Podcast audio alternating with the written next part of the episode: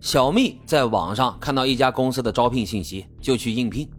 面试他的人说，小蜜的能力不达标，要求小蜜进行岗前培训，先培训再就业。可是培训啊，需要上万的培训费，小蜜压根儿就没有钱。这个时候啊，这人力资源就指点他，可以下载软件进行贷款。小蜜的社会经验不足啊，他被人力资源承诺的高额工资给蛊惑了，乖乖的办了贷款，然后完成培训。然后呢，这家公司却以各种理由拒绝小蜜入职，最后这工作也没找到，还有一大笔的贷款要还。小丽、小喜、小桃、小蜜都是代名，但是发生在他们身上的事儿，正是当时成千上万使用校园贷学生的缩影。学生们的债务一旦超出了他们的偿还能力，生活便会发生翻天覆地的变化。每天早上醒来，要考虑的不是今天有什么课。要参加什么社团活动，准备什么考试，而是下一笔要还的钱有多少，还有多久必须还上，去哪里才能搞到钱？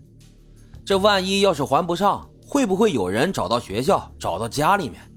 他们根本就无心学习，在紧张的焦虑当中度过了一个又一个的账期，学业呢也渐渐荒废。而有些学生咬牙挺过来了，熬到毕业，工作省吃俭用。微薄的工资全部用来偿还校园贷了。这期间，陌生的电话都不敢接，只要是电话铃响啊，就会心惊胆战。熬上好几年才能够卸下债务的重担，再提起青春，全无意气风发，有的只是痛苦和悔恨。有些学生也选择跟父母坦白，在父母的帮助下偿还了贷款，但是不良的消费习惯早已经养成，因为抵挡不了各种诱惑。一次又一次的贷款，所以也在父母的责骂声当中渐渐的沉沦。有些学生呢求助于父母，却因为借贷的总额太高，不敢说实话。结果一部分贷款父母帮忙还上了，隐藏的那部分贷款呢，却像滚雪球似的越滚越大。为了还贷，这些学生再次陷入了以贷养贷。这类似的情节在不同的校园里面反复上演。然而。校园贷造成的孽啊，却远远不止这些。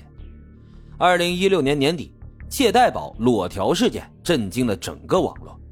所谓的裸条呢，是指女大学生用手持身份证拍摄的裸照作为抵押，通过借贷平台来借钱。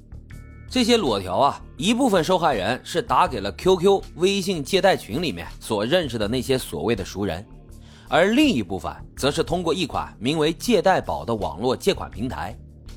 借贷宝这个借款软件啊，号称是采用借款人实名、出借人匿名的单向匿名借款模式，主张向熟人借款，人脉变钱脉。注册了借贷宝之后，软件就会匹配注册人手机当中的通讯录，寻找是否有注册人，或者是熟识的人开通了借贷服务。但是同时，注册人呢，也可以在借贷宝上寻找开放借贷服务的陌生人。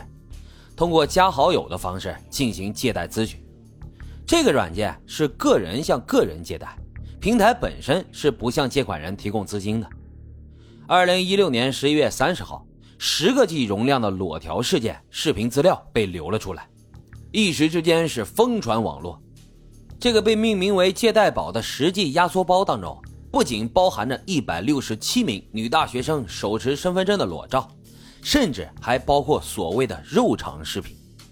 除了视频之外，文件当中还包含了女大学生的学信网资料、身份证、手机号以及亲友的联系方式等信息。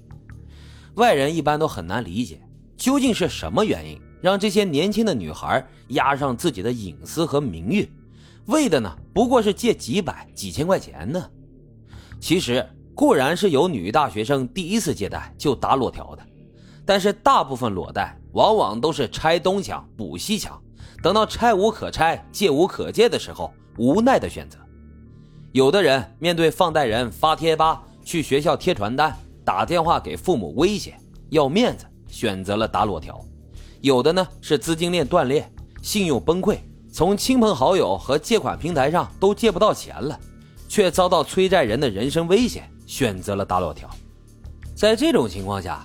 他们就无暇考虑自己的裸照和信息落在了不怀好意的放贷人手里会成为怎样的把柄了，也无暇考虑如果还不上裸条要如何收场，更无暇考虑一旦照片外泄，自己将面对怎样的指指点点。然而，裸条呢，也仅仅是一个开始。等到裸条到期之后，这一笔钱大概率还是还不上。那是听从放贷人的话，还是任由对方把照片给散布出去呢？大多数的女孩会选择前者。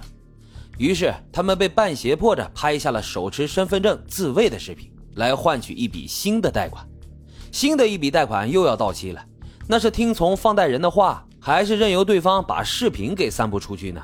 是否要选择出卖自己的肉体来换来一笔又一笔的新贷款？还有一些学生因为无力偿还贷款，打起了周围同学的主意。这些人啊，一般都是高年级的学长学姐，或者是学生会的干部。他们在学弟学妹同学之间啊，有一定的号召力。